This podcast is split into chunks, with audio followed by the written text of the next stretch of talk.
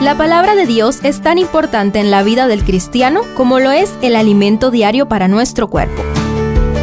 Estudia con nosotros el capítulo del día en Reavivados por su palabra.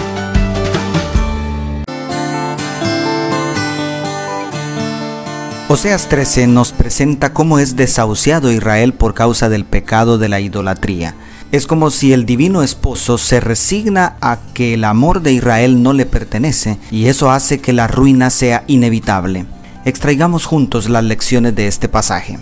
Primero, menospreciaron al Creador por los ídolos. Los versículos 1 y 2 muestran la transición de violar el segundo mandamiento al hacer los becerros de oro en tiempos de Jeroboam I y la abierta violación al primer mandamiento con la introducción del culto a Baal en tiempos del impío Acab y su esposa Jezabel.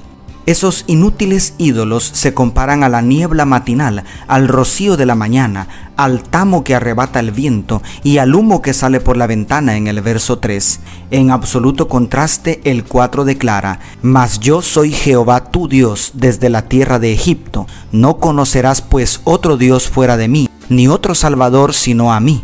Dos aspectos del Dios verdadero me impresionan grandemente. En primer lugar, que Jehová, el creador de los cielos y la tierra, es un Dios personal que puede ser conocido y que según el verso 5 conoce a cada uno de sus hijos. Y en segundo lugar, que a pesar del cruel desprecio de Israel, Dios sigue siendo fiel a su pacto. Él dice, yo soy Jehová, tu Dios. Él no es Dios de otra nación, Él es Dios de Israel fiel y amante esposo de aquella nación que se había prostituido tras los dioses falsos. Y, no obstante, le dice en el 11, te perdiste Israel, mas en mí está tu ayuda. ¿Cómo te sientes al saberte tan amado y tan indigno a la vez? Segundo, menospreciaron al rey de reyes por reyes humanos. Los versos 10 y 11 nos hablan de otro crimen de Israel.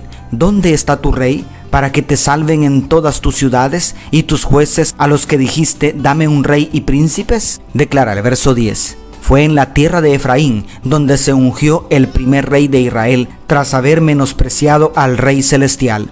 Además, el pecado del reino del norte era mayor porque ni siquiera seguían al rey escogido por Dios, sino que se habían establecido reyes según su propia voluntad. Con toda justicia el rey de reyes emite la sentencia del verso 11. Te di un rey en mi furor y te lo quité en mi ira. Qué desafiante entender que algunas cosas son concedidas como resultado de la ira de Dios. Los reyes humanos no solo fueron incapaces de librar a Israel de sus enemigos, sino que muchas veces alejaron de Dios al pueblo. ¿A quién prefieres tú servir? En estos tiempos hemos de entender mayormente qué significa obedecer a Dios antes que a los hombres. Y tercero, su pecado llegó a ser incurable. La tercera sección del capítulo inicia describiendo el cáncer espiritual de Israel con las palabras del verso 12.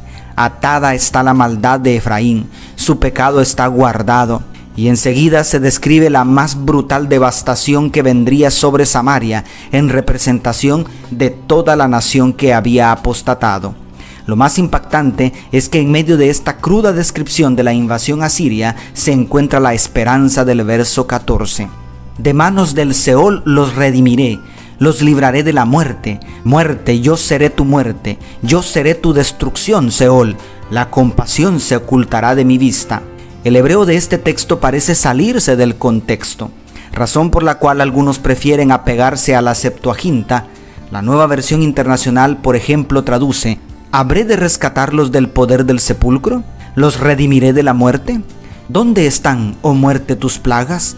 ¿Dónde está, oh sepulcro, tu destrucción? Vengan, que no les tendré misericordia.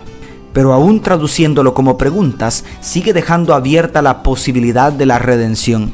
Quizá por eso el apóstol Pablo en 1 Corintios 15:55 cita este pasaje para hablar de la redención final del imperio de la muerte.